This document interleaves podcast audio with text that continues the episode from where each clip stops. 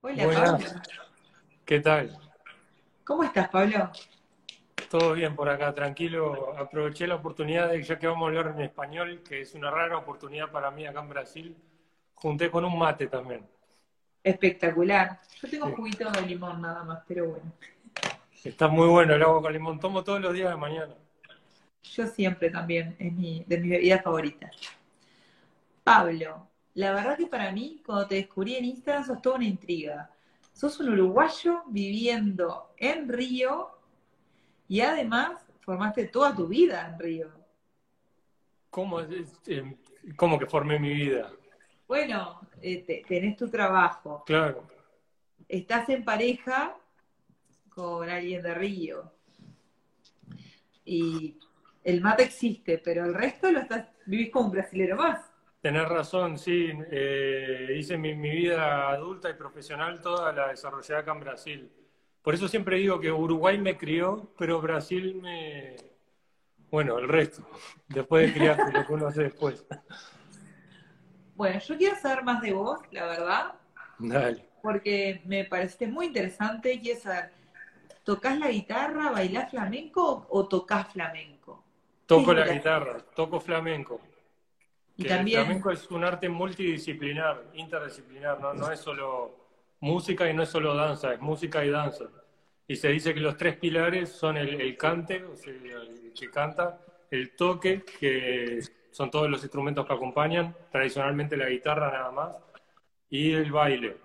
Entonces uno generalmente puede desarrollarse dentro del flamenco en cualquier uno de esos tres sentidos.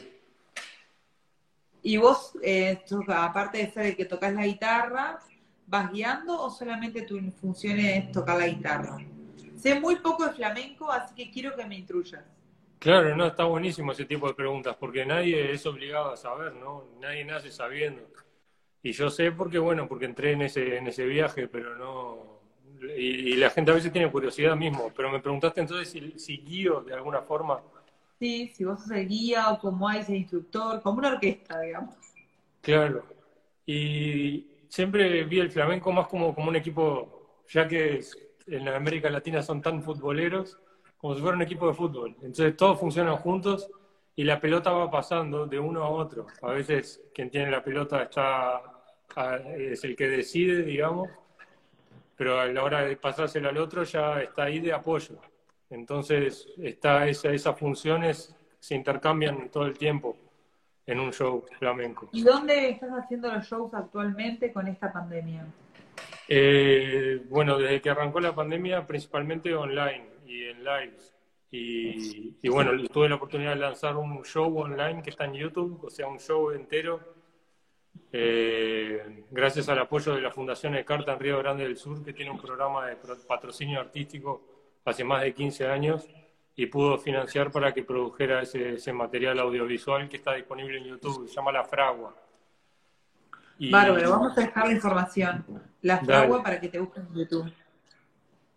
Lo voy a poner acá en los comentarios para que la gente a ver se entere. Porque Dale. también hay- debe haber gente, yo no sé si va a haber muchos seguidores que me aguanten hablando en español, porque el 91% de mi audiencia habla en portugués nada más. Sí, es verdad, yo vi, aparte hoy que subiste unas historias, de, miren que voy a hablar en español. Sí, avisé porque por las dudas, ¿no? Viste que para que la gente se prepare, porque si no piensan, uh, voy a asistir a live do Pablo. Ahí llega va y no, no entiende un pit nada, entonces... este, No sé cómo se fijan los comentarios, vos si sabés, fijalo, no hay problema. Creo que la, la que tiene la que tiene el poder de fijarlo sos vos. hiciste yo voy a ver, voy a intentarlo. Pero no pasa nada, igual, bueno, A ver, fijar comentarios. Listo. fantástico. Tengo el poder, chicos. Pessoal, para quem estiver assistindo aí do Brasil, a gente deixou comentário aí para acessarem, procurarem meu show online que está disponível no YouTube. Este, Contame más sobre el flamenco, por favor. Bueno, fue un viaje muy particular que empecé hace 13 años atrás en Uruguay, que tiene un núcleo fuerte de flamenco, a pesar de chico, ¿no? Porque es un país pequeño, pero en proporción muy fuerte. Todos los españoles que van a Uruguay se sorprenden con la cantidad de, de- de aficionados y profesionales que hay. Y hace 13 ¿Dónde años está, empecé. ¿Dónde está el grupo? ¿Dónde está ubicado en Uruguay? Están principalmente en el, en el centro de Montevideo, a pesar de saber que... Eh, sí, bueno, principalmente en el centro de Montevideo.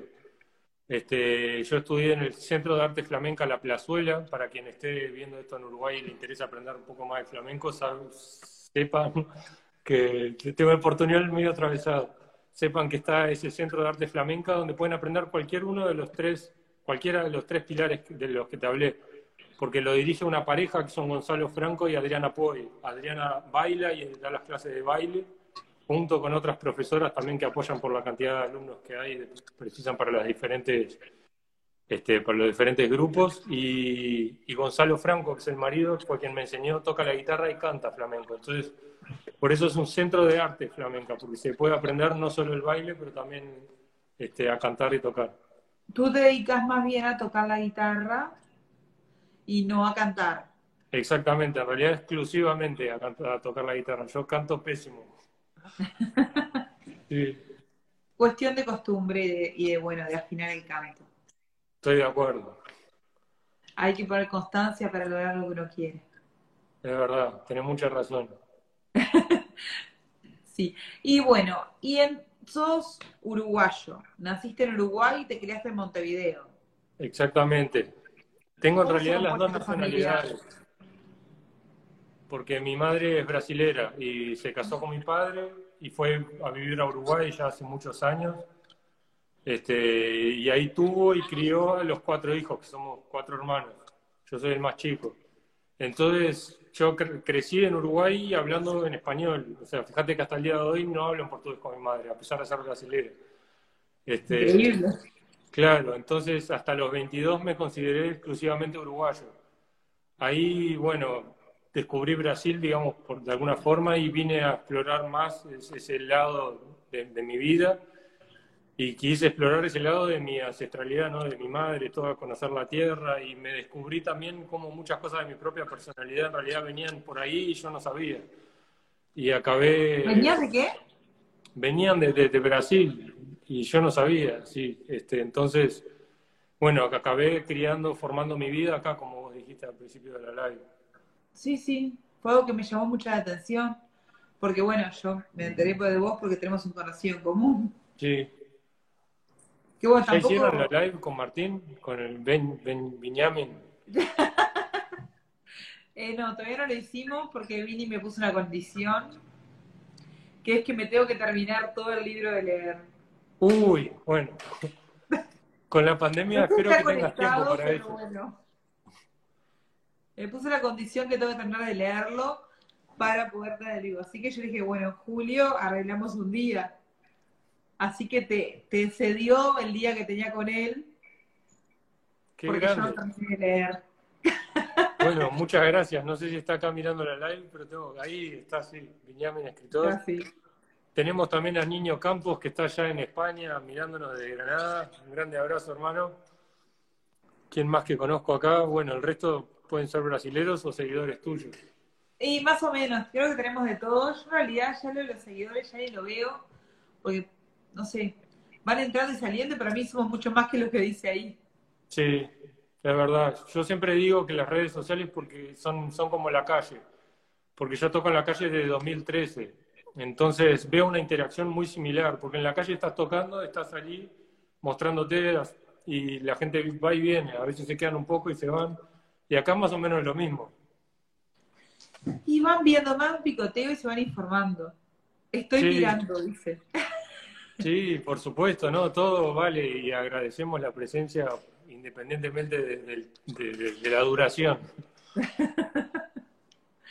en fin, aparte de venir de Uruguay y formar tu vida allá, el flamenco, ¿hace algo más en, en Brasil? No, profesionalmente no. O sea, es música y bueno, se extiende a, otra, a otros ramos. Eh, con el tiempo empecé a abrirme. que vos hacías un poco también de actuación, independiente. Puedes verse de esa forma, pero no es mi, fuerte. O sea, nunca hice cursos ni nada. Es que trabajé con obras de teatro también. Con, hice dos grandes obras hasta ahora y otra tercera para la cual hice la música exclusivamente. Ah, y principalmente en la primera obra de teatro que hice tenía también que, tenía que hablar y tenía que subirme al palco y había que aprender a, lenguaje corporal, toda esa historia, ¿no? Y hubo una preparación de tres meses. Y también en esa primera hora conociste a tu mujer, ¿no? Exactamente. ¿Sí? Sí. Porque tu esposa es muy famosa. Sí, súper. Tiene más, más seguidores en Instagram que gente en Uruguay. Totalmente. Cuatro millones. Es brutal. y en Uruguay somos... impresionante cuando que cuatro millones, no sé, tendría que seguirnos todos Uruguay. Brutal. Yo siempre me río cuando pienso en eso porque gente de Uruguay es muy chico. No se puede creer. Es de todo el mundo. Lo que pasa es que, bueno, Brasil son muchas personas. Buah, es brutal, 200 millones. Y bueno, es un país gigante también. Totalmente. Así que para tu trabajo habíamos hablado, voy a recapitular, que hablamos sobre la pandemia, cómo te habías tenido que reinventar. Ahora, que estamos un poco más aliviados del tema, ¿ya tenés pensado algún tipo de gira o algo presencial o seguimos en parte virtual?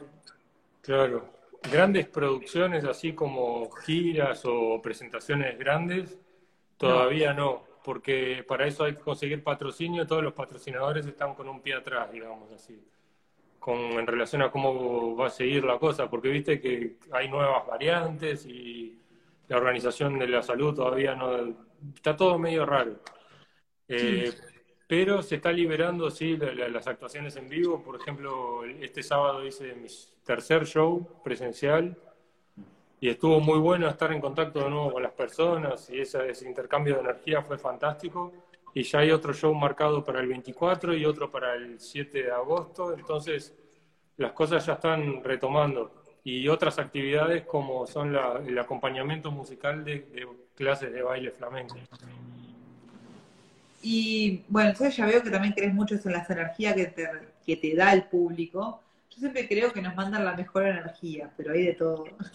Hay de todo, sí. Hay que, creo que con el tiempo así uno tiene que aprender también a blindarse un poco, porque hay de todo por ahí.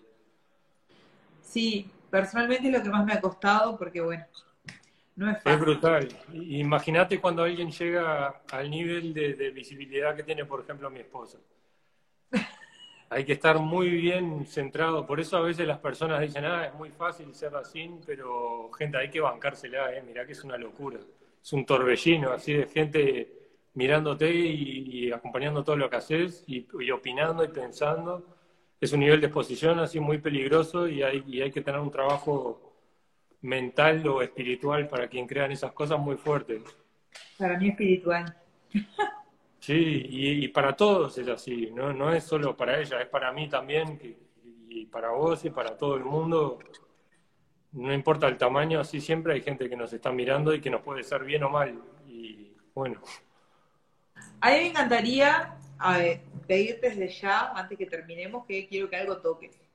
Dale, seguro, lógico. Yo estoy con la guitarra acá. bueno, si querés, paramos, hacemos un poquito y seguimos charlando. Dale, puede ser. Además, toco un poco porque la gente le gusta ver un poco, pero quiere Me encanta, me encanta, quiero, quiero. Dale, a ver cómo pongo la cámara acá. Para que se vea la guitarra, porque si no, no se entiende nada lo que estoy haciendo. Dale. Uy. Dale, Pablo, te estamos con vos. Buenísimo. A ver.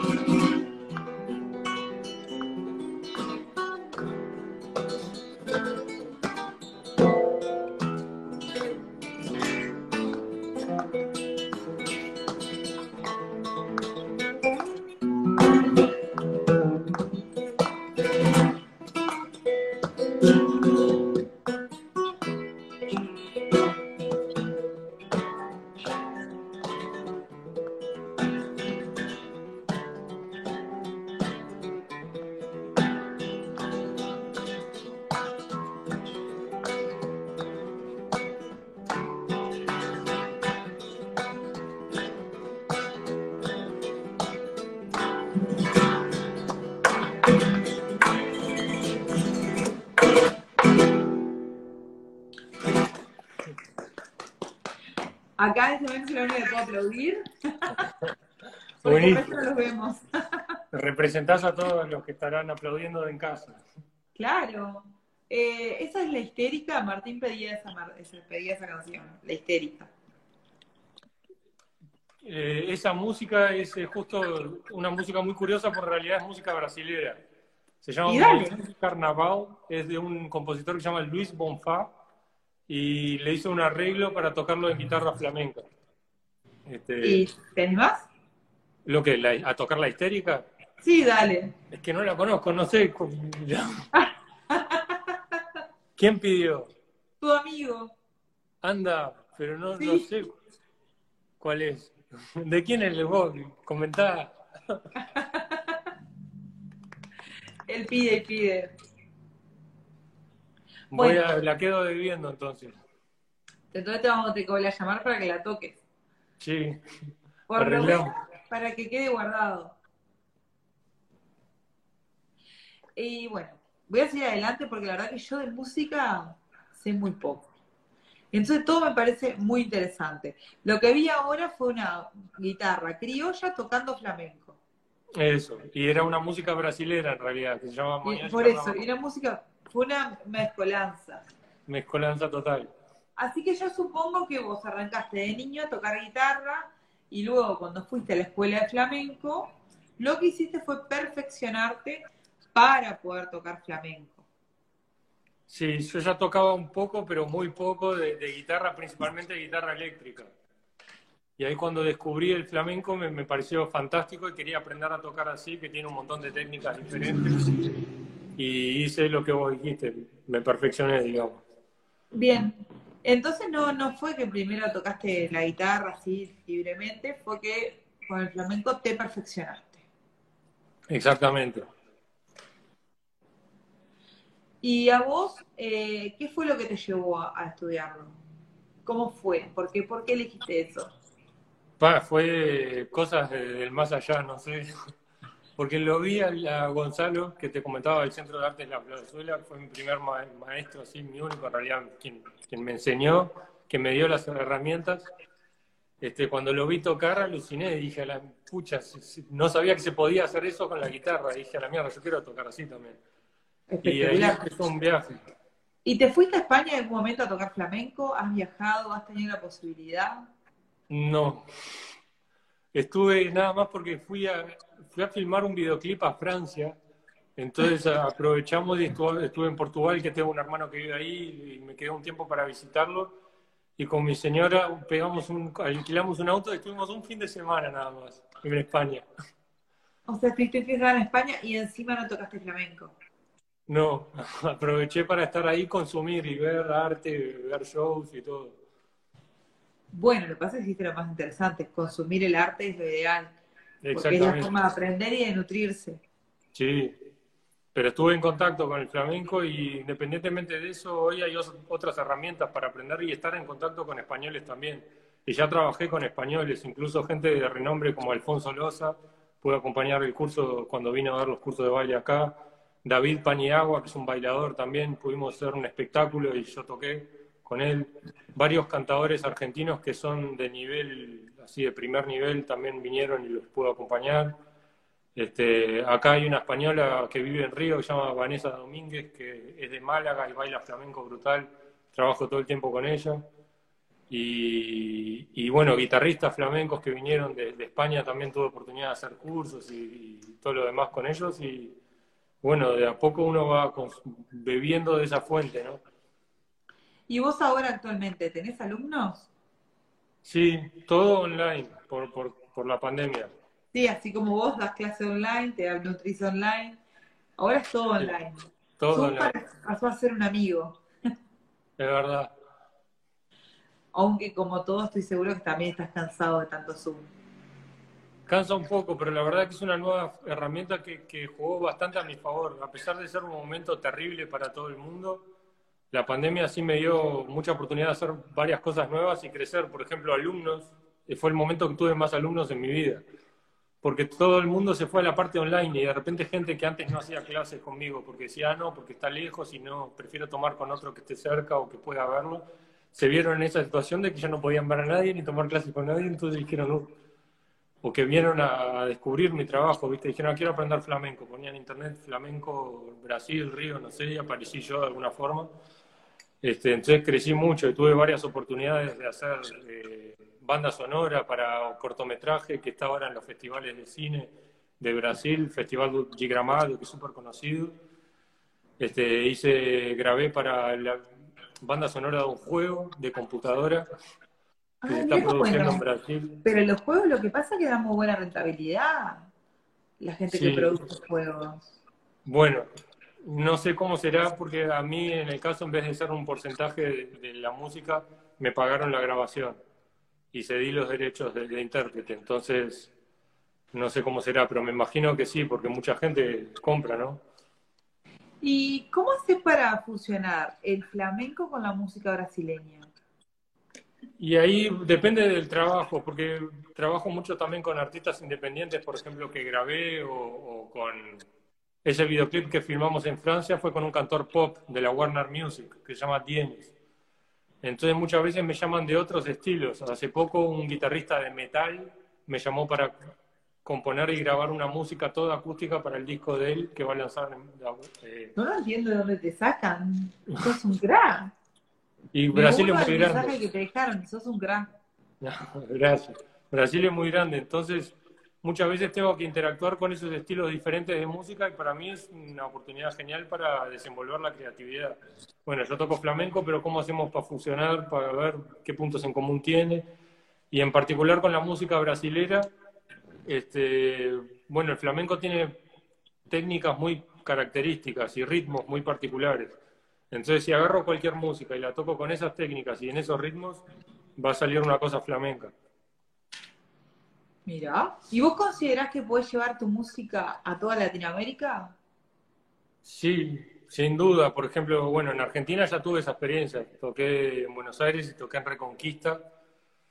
Estuve en... Pucha, me olvidé el nombre ahora también. Santa Fe, no sé, ahora se me van los nombres. Fue, fue hace bastante tiempo. Pero ya toqué por allá y toqué en Portugal también, que no es Latinoamérica, pero bueno, Pero no estabas de paseo en Portugal. ¿Ya de paso tocaste? Eh, ¿Cómo toqué dos semanas en la calle. ¿Cómo? ¿La guitarra siempre viaja contigo? Lógico, más bien. Sí. No todo es el Cabo Polonio. No, pero por ejemplo toqué en Piriápolis también y en Montevideo. Bueno, entonces en Latinoamérica toqué en tres países, en Uruguay, Argentina y Brasil. Tienes que venir a Madrid, te dice Diego Gon. Mirá, ¿dónde ves esos comentarios? Porque yo acá no me aparece. ¿Estás en alguna plataforma No, estoy en Instagram. en Instagram? Mirá qué raro que no aparecen. Sí, dicen, tiene que venir a Madrid. Bueno, entonces convocamos a que Diego se forme con otra cantidad de españoles y lleven a Pablo. Hacemos esa movida. Claro, llevemos a Pablo a otro país. Porque además el flamenco que hago es muy diferente, porque ahora yo mezclo con este a- a- eh, a- bueno, dicho sea de paso, ¿Por qué es muy diferente? ¿Hay un flamenco clásico y tú mezclas? sí hay gente que llama, que, que hace esa diferenciación entre flamenco tradicional y flamenco más moderno, flamenco así, asado, flamenco pop, flamenquillo, ahí llaman de varias cosas, cada uno le pone el nombre que quiere, y a mí ya esas denominaciones no me interesan mucho, sí, cada uno hace lo que quiere, pero... Muy bien, entonces usted qué es lo que hace? Cuénteme. Bueno, lo que hago es que mezclo el flamenco con herramientas más contemporáneas que no son comunes de ver en ese estilo, como son los pedales de efectos, que generalmente, por ejemplo, los guitarristas de rock y eso usan muchísimo hace Sí. mil años. Y en el flamenco, por tener esa cosa más acústica, muy arraigada en la tradición, la gente no, no experimenta tanto. Y dicho sea de paso, quien me llevó a hacer ese trabajo fue Miguel Bestard, que es un músico bien conocido en Uruguay, que acá en Brasil también toca con Paulinho Mosca, que es bruto músico. Sí, sí. Este, Ahí tuvo sí un grupo súper conocido que me olvidé el nombre, creo que es Gasoil, no sé, en fin. Tocaban Ya. en los duelos de guitarra, esos ahí en PJ, yo qué sé, bueno, no sé, yo en- hice mi vida en Brasil, entré de Uruguay hice poco y nada. ¿Y has pensado, por ejemplo, empezar, no sé si lo ubicás a Nacho Hobbs o algo así, uruguayo, que está haciendo ahora todos los viernes, por ejemplo, un concierto en vivo en Instagram? ¿Has pensado o has hecho ya? Sí, todo, todo el tiempo así hago lives, lo que pasa es que no programo nada, así estoy en casa y digo, bueno, me dan ganas de hacer un live, pum. He organizado pocas cosas así con tiempo, hice un show con una bailadora, con Vanessa, esta española, y, y nada más. Así, A lo que live, fluya. sí, Sí, yo siempre organizo todo. está perfecto. Pero bueno, no sé, voy en el improviso, como es, como en la calle para mí. Toco hace tanto tiempo en la calle que me acostumbré a ese ritmo también. Bueno, pongo ahí. ¿Llegaste a es tocar en la que- calle? ¿Cómo? sea, tocar en la calle a la, a la bolsa, digamos, a la, a la gorra. Sí, sí, pasando chapeu, como dicen acá. Ah, mira. Empecé a tocar en Uruguay, en Piriápolis. Ahí junté la plata para venir a Río, me compré el pasaje, me, que estuve acá. Y bueno, hace seis años ya que toco acá. No ha sido fácil. No sé, fácil o difícil depende de las ganas que cada uno le ponga. La gente Pero dice que tocar en la calle es difícil. llegar- ¿Cómo fue llegar a Brasil con tu música, donde había una música distinta y vos llegabas a instaurarla? Claro, más o menos, mirá, porque acá hay un movimiento de flamenco. una comunidad, ¿Cómo? más allá que ellos también tenían una comunidad de flamenco, vos traías tu impronta. Claro, sí, traigo mi impronta y además en la calle, que es un ambiente súper popular y no siempre, o sea, se lo abra a todo el mundo, no solo el ambiente de flamenco, como bien decís. Entonces, nada, fue una experiencia fantástica porque ese intercambio cultural, a la gente le veía algo diferente, le, le fascina, entonces fue genial, es fantástico, a mí me encanta, no lo ¿Y cambio por nada. tocabas en plazas? En todos lados, en la plaza, playa, en, la, en cualquier vereda, en el centro, en cualquier lugar. ¡Wow! Sí, porque a veces las personas tienen esa fantasía o, o se imaginan que, que tiene que ser espacios grandes y abiertos, pero a veces no, a veces en una callecita chiquita que tiene un mercado a donde todo el, el barrio van ahí, te pones en la esquina y chau. Bueno, Piriápolis, por ejemplo, me hiciste acordar a, a Piriápolis, porque tiene ese encanto que empezás en un lugar a tocar y la gente se amontona y pasás a ser alguien importante en ese momento para, para lo que están escuchando. Sí, está buenísimo. Hay gente, o sea, me han pasado todo tipo de experiencias en la calle, positivas y negativas. Y hay gente que dice, ah, me encanta, me, me cambia mis días cuando... Y la gente a veces te escucha desde el apartamento en el piso 20, porque el sonido sube así. Entonces te dice, ah, siempre estoy en casa y te escucho y me, me alegra el día, no sé cuánto. O sea, ser los dos, ¿no? El que la alegraste que no tanto. Son más los primeros que los otros, te diré. Ah, Había lindo. una ¿Y a qué nena que siempre- ¿A qué hora tocas la guitarra? ¿Cómo? ¿A qué hora tocas la guitarra? ¿A qué hora? Sí. ¿En la calle? No, no, en tu casa. Eh, a toda hora, así, desde que me despierto hasta, hasta que me voy a dormir. ¡Ay, qué genial! Estás siempre... es- Tu casa es una casa artística. Y sí, yo soy músico y mi mujer es actriz, difícil que sea de otra forma. No, no, pero lo digo por porque están todos, estás todo el tiempo creando música. Claro, y en mi Aparte- trabajo uno va a la oficina, está de 8 a 6 y yo tengo que estar acá en lo mismo, tengo que estar componiendo, estudiando, eh, grabando música, dando clases. próxima- ¿Vos componés ya eh, propiamente toda tu música? Sí, compongo un montón.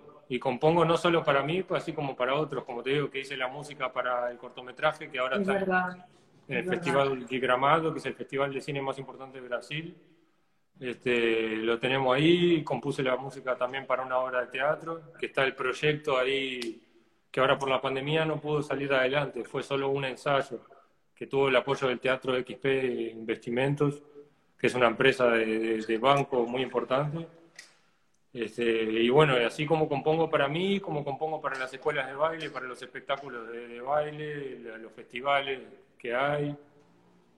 Pasa que es muy grande, es un mercado que a veces las personas en Uruguay no se imaginan. Se piensan que uno tiene que tener la gran banda de rock para tener éxito y no se dan cuenta de que a veces de repente yo consigo trabajar más porque son 200 millones y cualquier estado de Brasil es más grande que Uruguay. Totalmente. claro, cuando vivía en Río Grande del Sur y mis amigos me decían, che, pero ¿qué haces ahí? Y digo, no, hago giras y ya me indicaron a premio, al premio Azorianos y Danza por mejor banda sonora para un espectáculo de baile. Este, y la gente ni se imagina, y Río Grande del Sur nomás es un estado de Brasil y yo ya trabajaba más que si estuviera en Uruguay.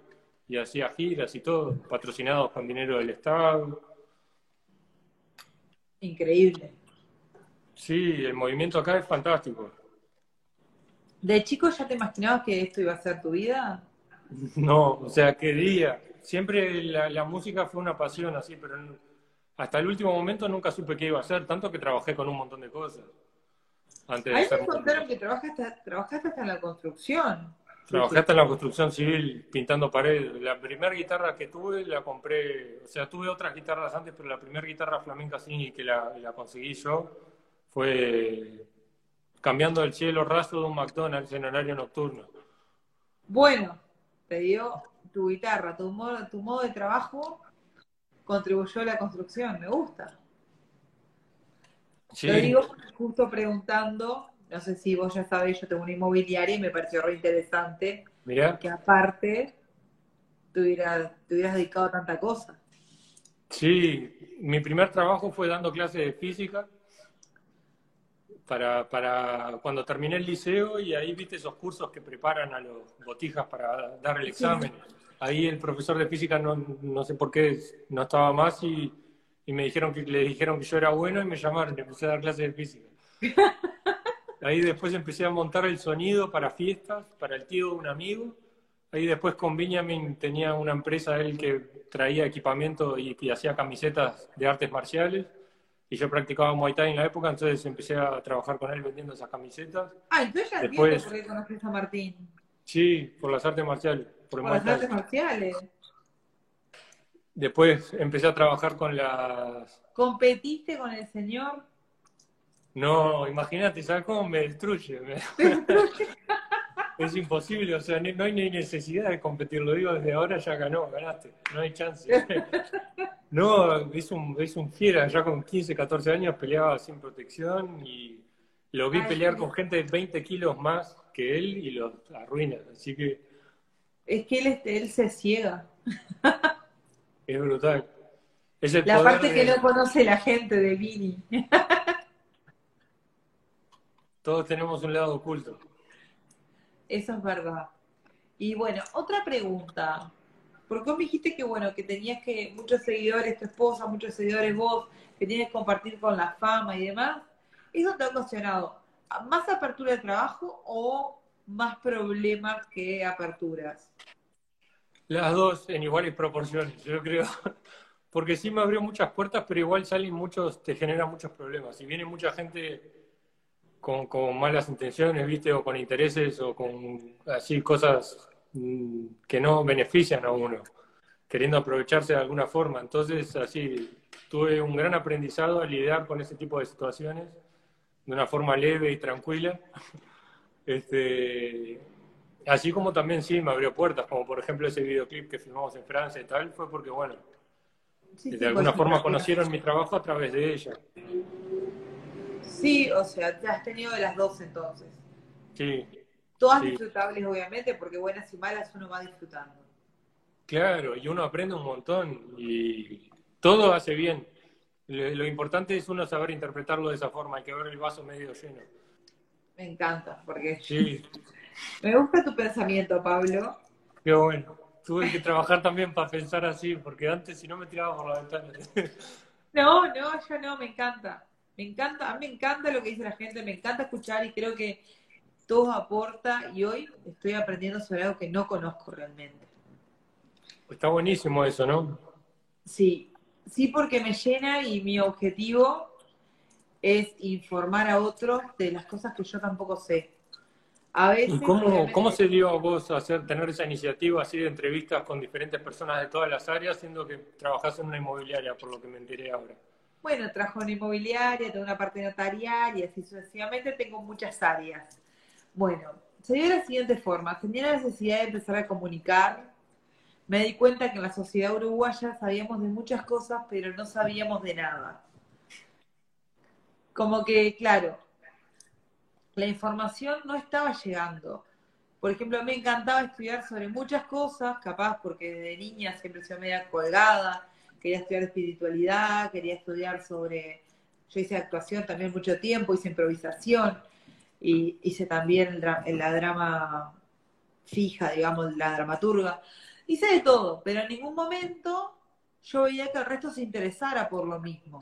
Mira. Aparte, obviamente, cuando haces una carrera tan larga como escribanía o abogacía, que te lleva cada materia 20 libros, también te va formando de mucha información.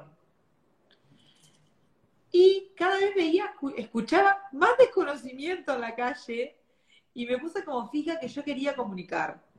Mira. Porque, como soy muy curiosa en algún momento, estudié también licenciatura en Ciencias de la Comunicación.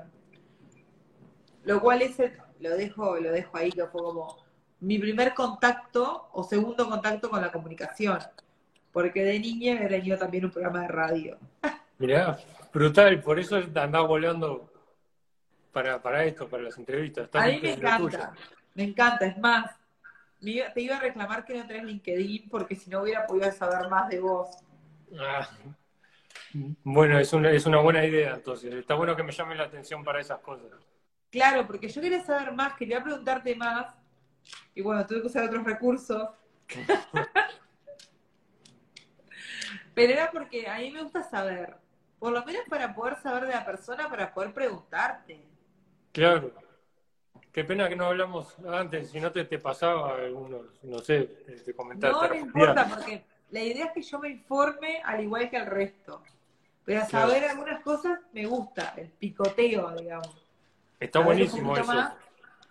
Claro, porque por ejemplo hemos tenido un coach minimalista, porque a mí lo que viene siempre a, incorporarse, y él nos ha enseñado de todo, desde cómo comportarse, cuáles son las actitudes minimalistas, cómo es una casa minimalista y también el síndrome del impostor. O sea, nos ha enseñado.